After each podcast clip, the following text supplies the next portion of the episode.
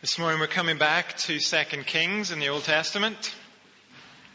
Picking up this morning at 2 Kings chapter 6 verse 24. If you're using one of the smaller print Bibles, it's page 374 and the larger print 576.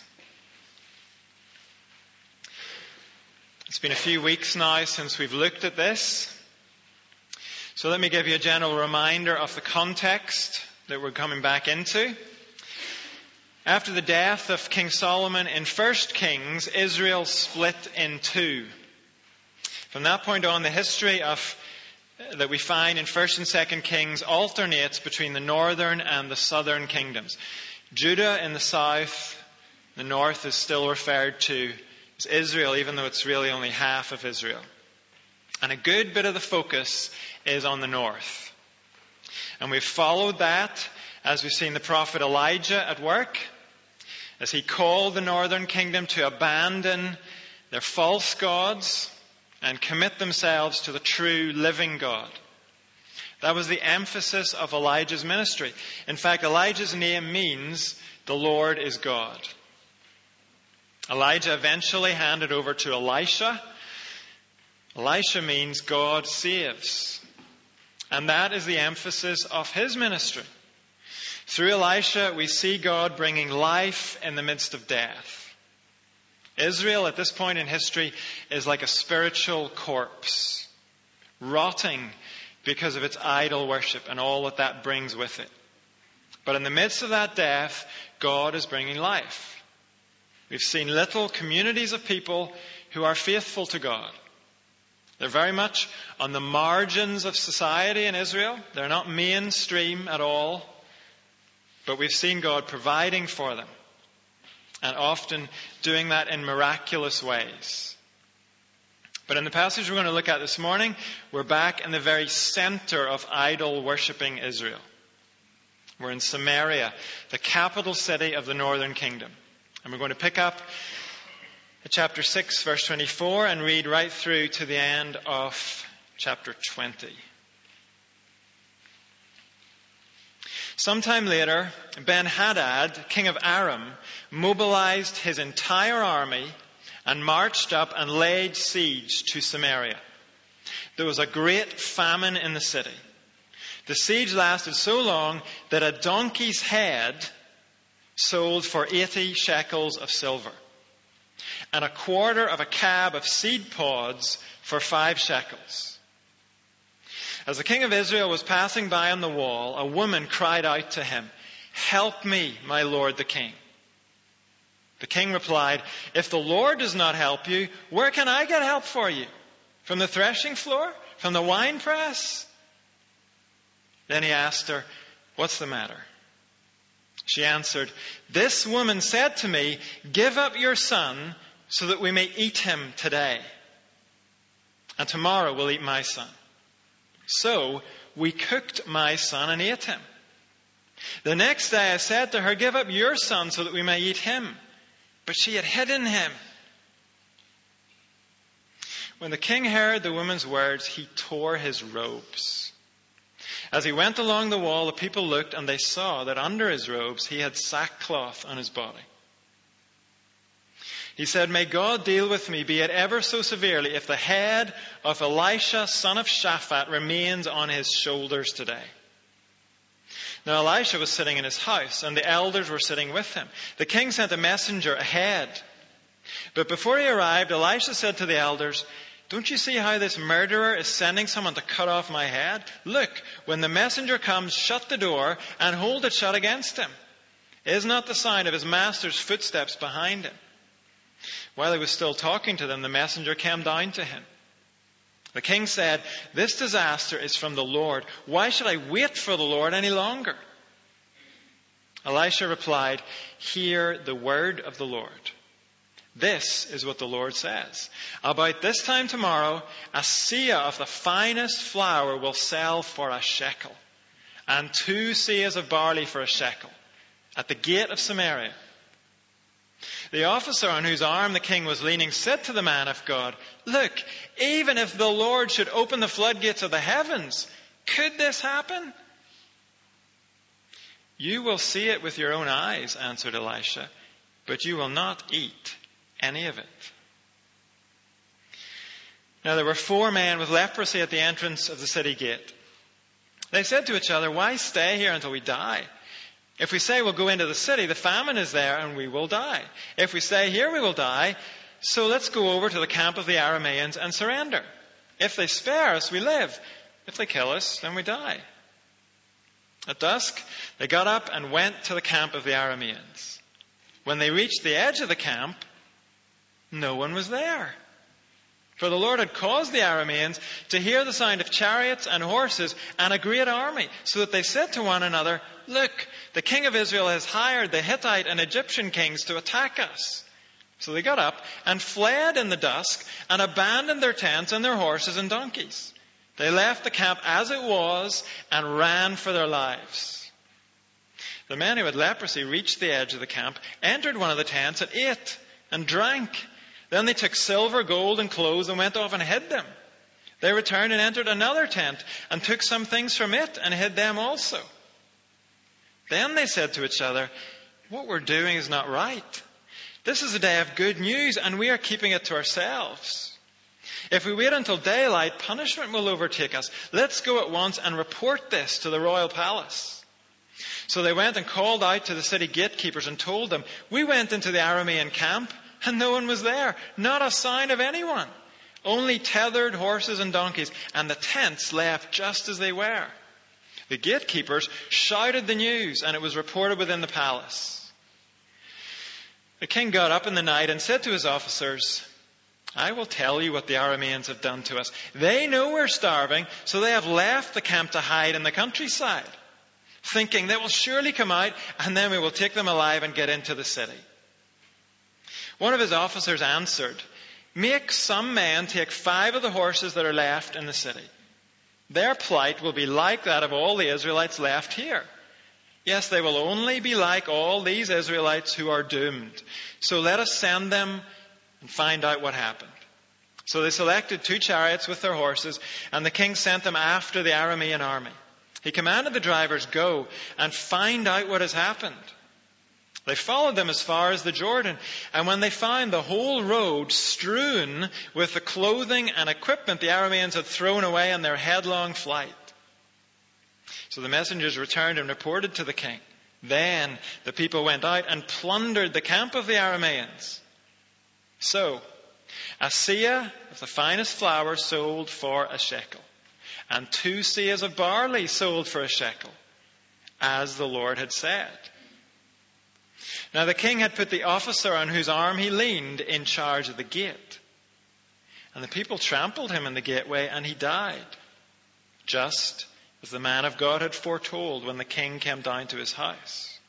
It happened as the man of God had said to the king. About this time tomorrow, a seah of the finest flour will sell for a shekel, and two seahs of barley for a shekel at the gate of Samaria.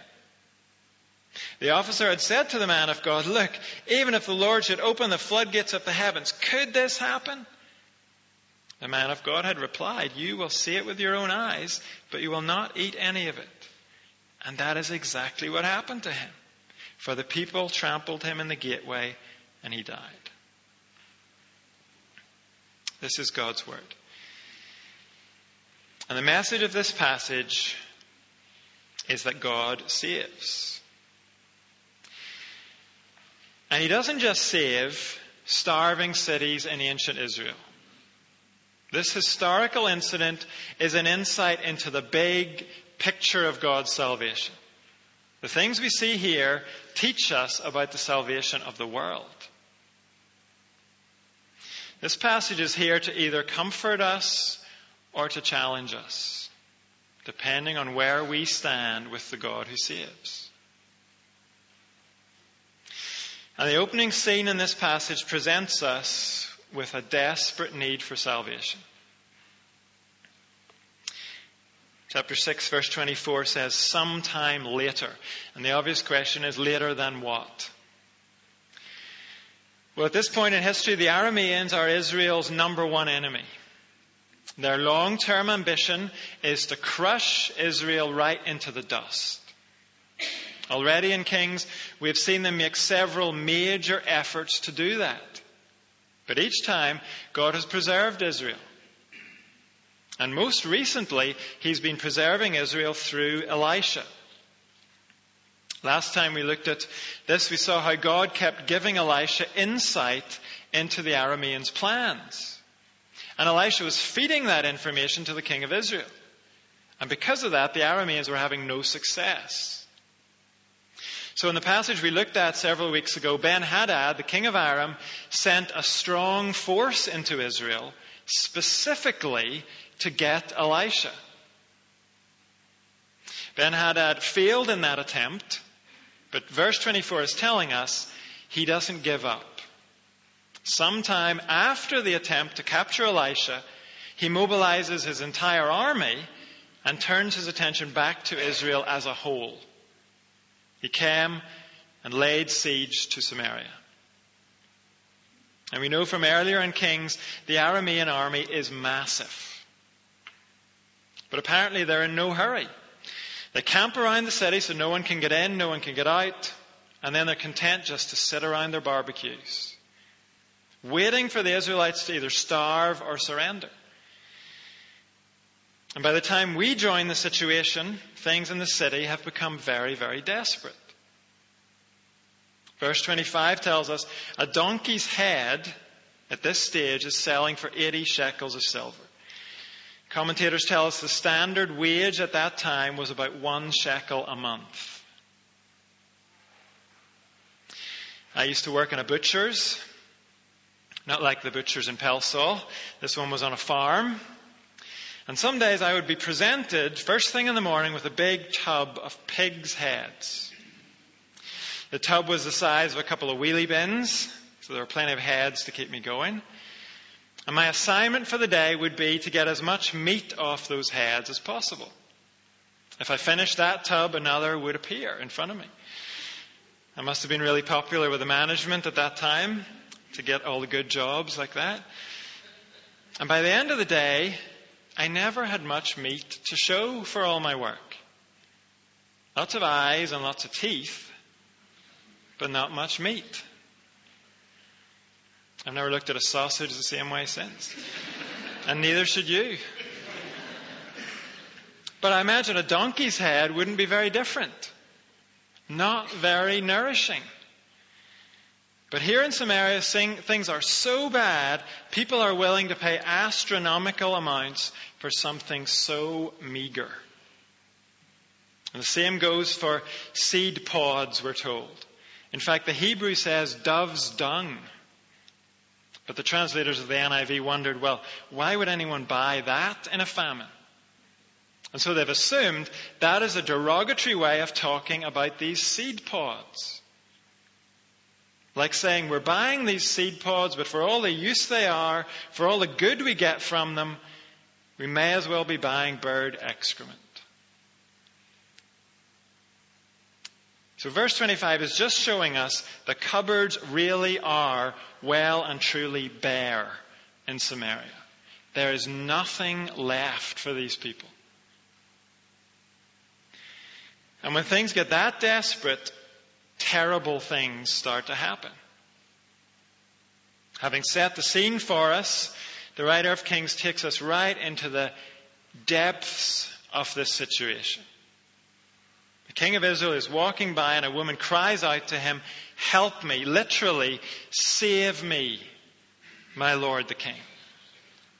This woman is at her wits' end, and she looks to the only savior she knows the person in charge, the government. Isn't that what the king's there for? To help his people, to deliver them from their desperate need. But this king knows he can't save anyone. Look at verse 27.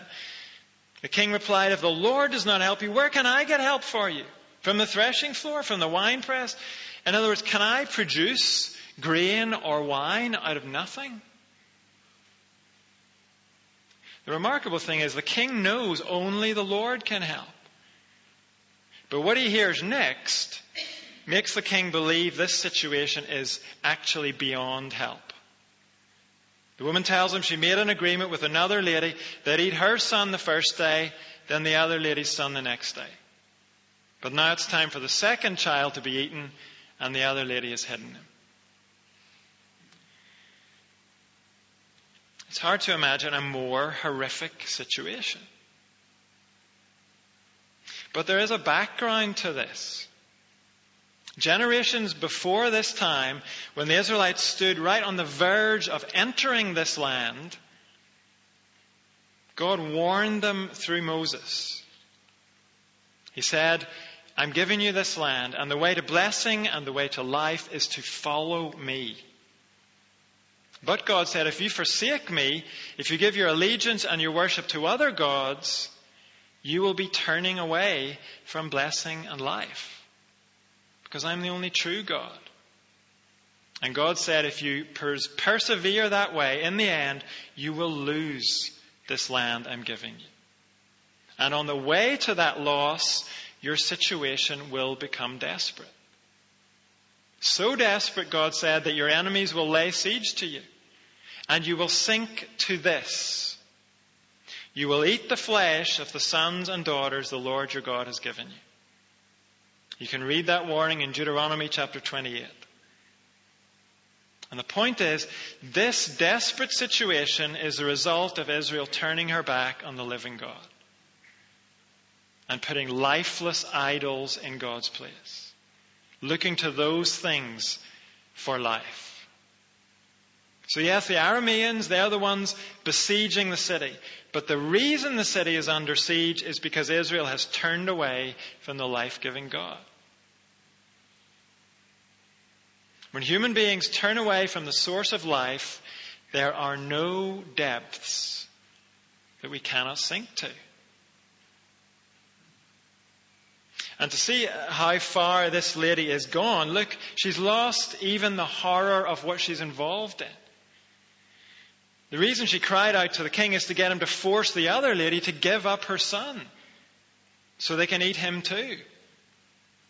She's not saying to the king, Stop this madness. She's saying, Help me get the dinner I was promised.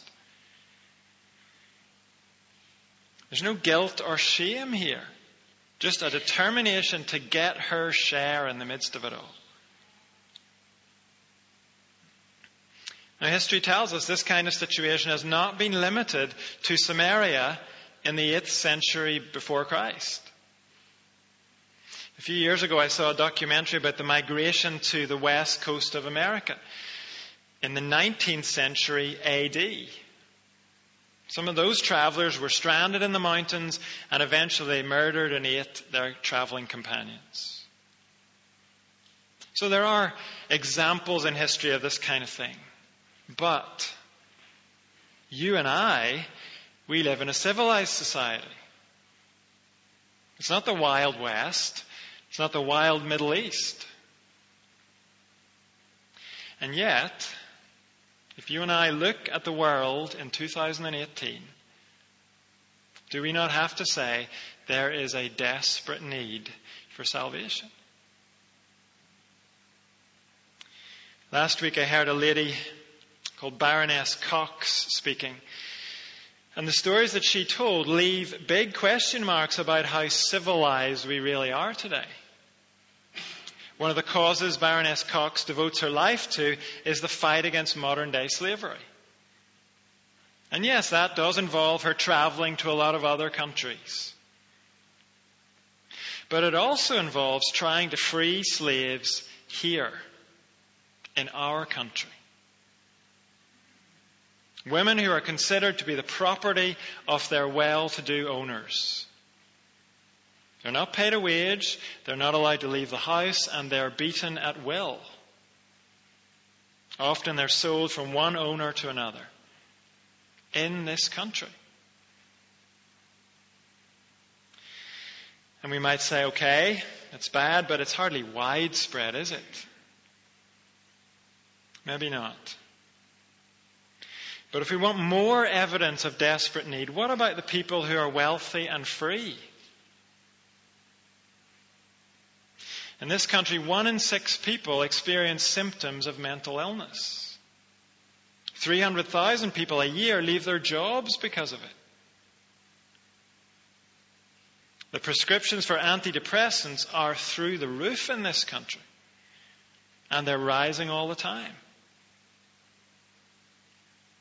You don't have to be stuck in human slavery to feel a sense of desperation. Apparently, more and more ordinary people are feeling it in our civilized, wealthy, free society. And the Bible tells us whatever the immediate causes of that desperation might be, there is one big, overarching cause of it all. Humanity has turned its back on the living, life giving God. And the result of that has not been freedom, it's been slavery. Slavery that can take a million different forms. From slavery to other human beings, to drugs, to empty dreams, to our own out of control desires that drive us. This world has a desperate need for salvation. And only the living God can provide that salvation. You and I and people in our society may not be cooking our children for dinner, but we're not so very different from these desperate people in Samaria. And if we turn our attention back there, we find impatience and unbelief. The king of Israel is shocked by what he's just heard. But his reaction is very strange. Look down to verse 31. He said, May God deal with me, be it ever so severely, if the head of Elisha, son of Shaphat, remains on his shoulders today. Why would the king turn on Elisha? Well, there's a clue in the previous verse. We're told the king is wearing sackcloth under his robes. That was a sign of mourning, specifically mourning before God. So even before he met this lady, the king has seen the seriousness of the situation, and in some way, he's been looking for God's help. In this situation, Elisha is God's representative. And the king knows God can feed the hungry. We've read about it in previous chapters. In Elisha's hands, we've seen food multiplied to provide for people's need. So the king's thinking, I know Elisha can fix this. Surely if I wear this sackcloth and show I'm serious, then he will fix it. But now, the king meets this lady who's eaten her own son, and his patience runs out. With God and with God's servant Elisha. Down in verse 33, he says, Why should I wait for the Lord any longer? Never mind that this desperate situation came about because of Israel's sin. Never mind that he, the king, had led the people in that sin. Now, this desperate situation has become God's fault. And humanity is very quick to look at the mess we've all made and blame God for it. Or even if we acknowledge that, yes, we might have caused the mess, we still like to complain that God isn't cleaning it up quickly enough for us. Just like a child who throws their dinner on the floor and then screams at their mother about what an untidy house they're living in. In our situation, what God asks of us, of each of us, is to trust Him. Because He has a plan for our salvation. He calls us to trust His promises and wait for His salvation. We see that here in Samaria. The king's officer is sent to take off Elisha's head, but that doesn't happen. When the messenger arrives, Elisha has a message for him. Look at chapter 7, verse 1. Elisha replied, Hear the word of the Lord. This is what the Lord says. About this time tomorrow, a seah of the finest flour will sell for a shekel, and two seahs of barley for a shekel at the gate of Samaria. The officer on whose arm the king was leaning said to the man of God, Look, even if the Lord should open the floodgates of the heavens, could this happen? You will see it with your own eyes, answered Elisha, but you will not eat any of it. So, with God's authority, Elisha promises by this time tomorrow, food will not only be available again, it will be plentiful. The prices will plummet from what we heard at the start of the chapter. But that is unimaginable. How could that possibly happen? There are not even scraps left in the city, and there's a colossal army surrounding the city.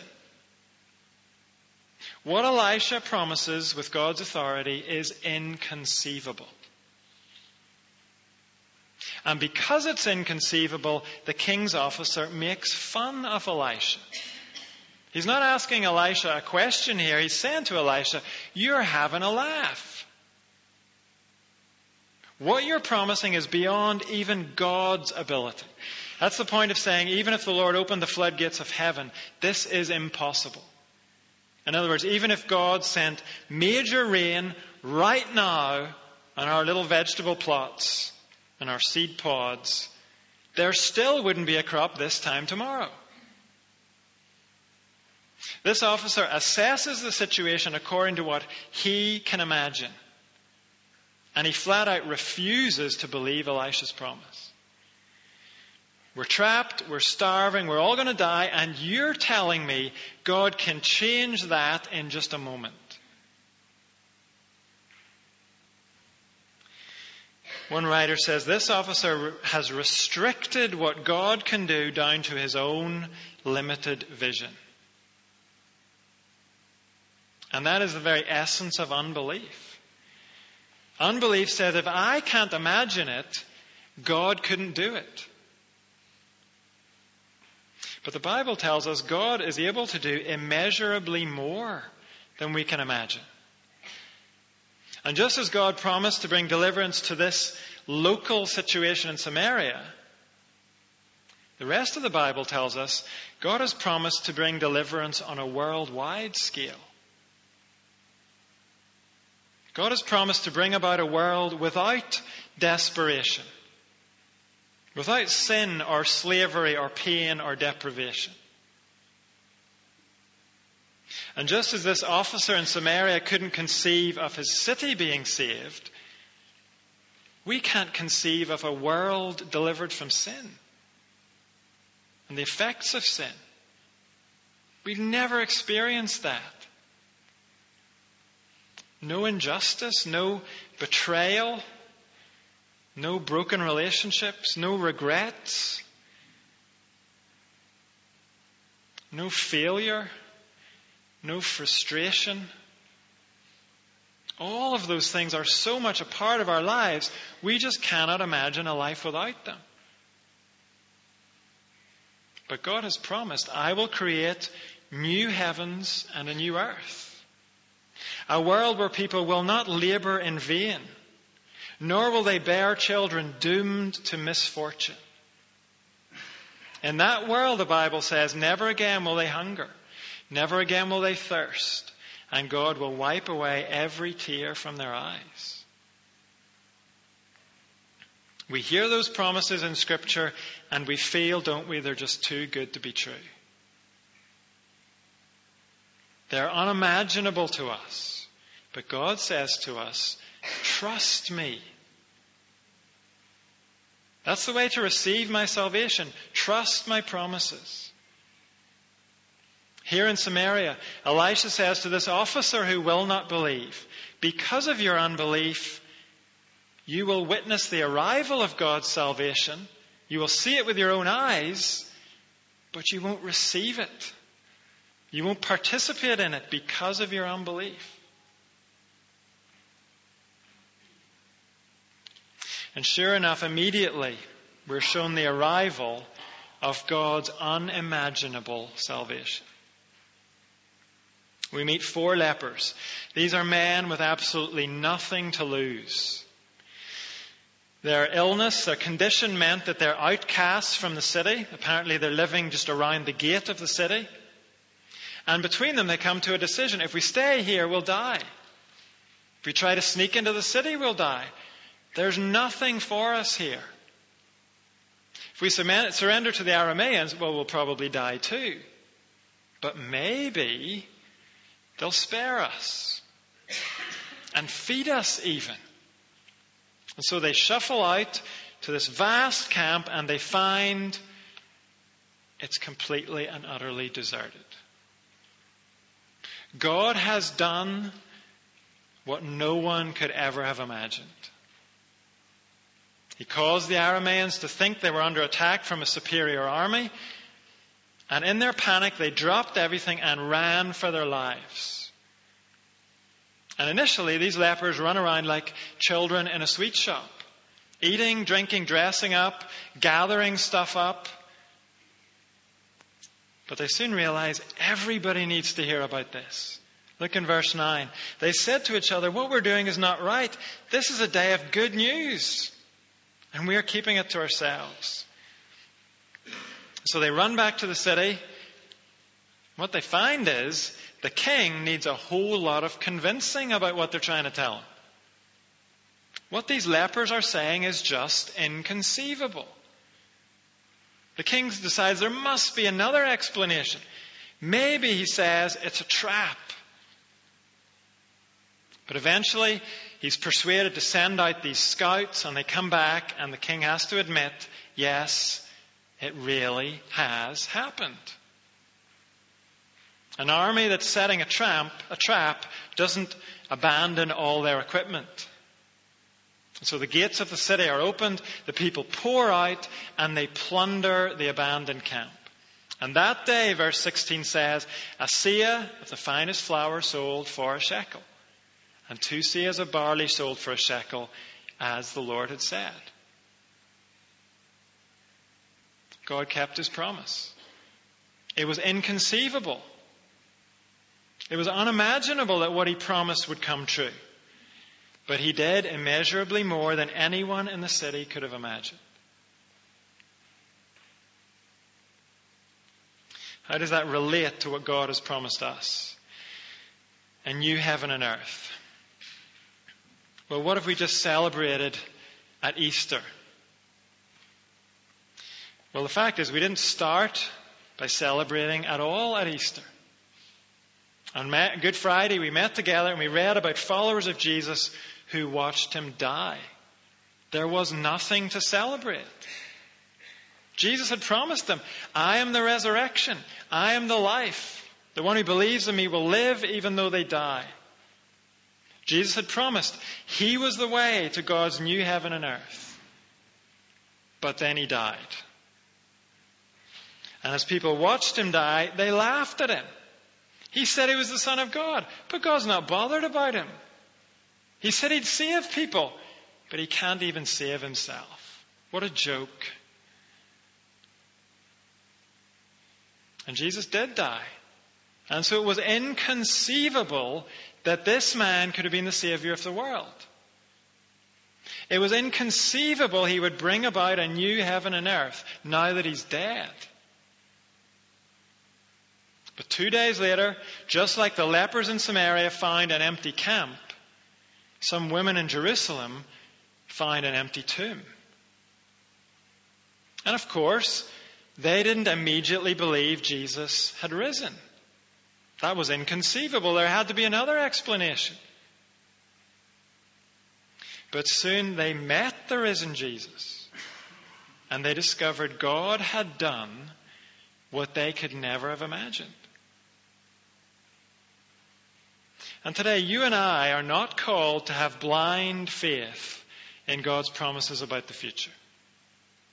We already know the kind of God He is. He's the God who brings about unimaginable salvation. He did it here in Samaria, and he did it supremely by raising Jesus Christ from the dead. And so we believe God's promises about the future because we know from God's past record He is the promise keeping God.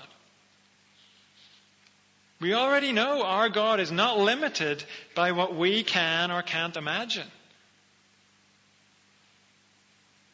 So we have every reason to trust His promise that this broken world and our broken lives will one day be made perfectly new. Here's how the New Testament describes the Christian outlook. Second Peter says, in keeping with his promise, we are looking forward to a new heaven and a new earth, the home of righteousness. That is what faith is. We trust the God who promises unimaginable things because we know He's the God who does unimaginable things. That's what the Bible is for to show us the God who has done the inconceivable time and time again. And so today we trust his promise that Jesus paid for our sin on the cross. That he was raised to be our Savior and our forerunner. Because he has conquered death, he will lead his people into a life beyond death. And it isn't going to be just more of this life. The life we have been promised is life to the full. And that is something we have never yet experienced. But that life will not automatically be ours. At the end of this passage we read, we have an example of someone missing God's salvation. Look down to verse 17. Now the king had put the officer on whose arm he leaned in charge of the gate. And the people trampled him in the gateway and he died. Just as the man of God had foretold when the king came down to his house.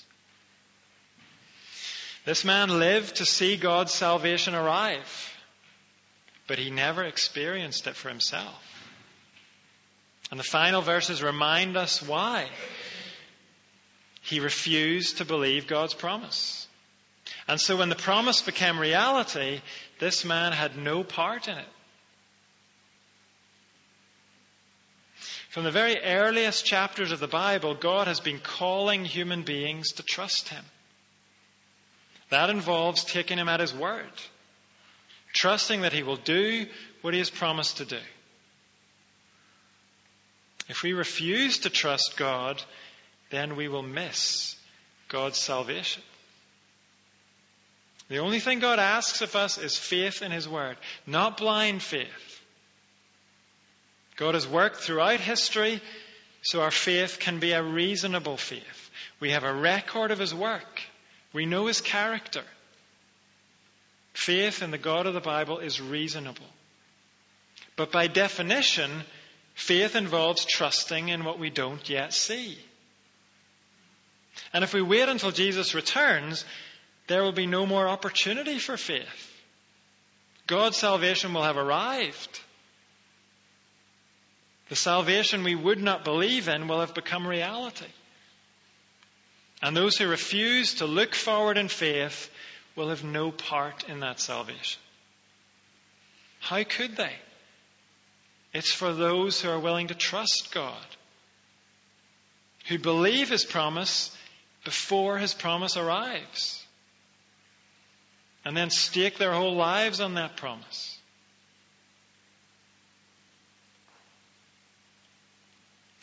We know that our world is broken. Doesn't take much looking around to see that. We know that we're broken. Maybe in ways that other people don't even know about. But God has promised not just to fix what's broken, but to make everything new. Let's not miss out on that through unbelief. And if we do believe God's promise, let's not allow our hope to fade because we feel impatient. God is patient. Second Peter says, what looks like a delay from our perspective is actually patience. God is patient, not wanting anyone to perish, but everyone to come to repentance. Jesus has not yet come back because there's still room in this future God has promised. The good news we have is for sharing with others. People need to know in their brokenness, there's only one Savior who can truly help them. People reach out for 101 different Saviors, but there's only one true Savior. So let's tell them. Like these lepers running with their good news. And let's thank God ourselves for sending the Savior. At Easter, hasn't He already done more than we could ever have hoped? And we have His promise that the best is still to come. One day we will see the salvation of our God. We will enter the full experience of that salvation in God's new heaven and earth. So as we close, let's join together and give Him our thanks and praise. As we sing, let the earth resound with songs of praise. And the last verse of this song points us to the wonder that is yet to come.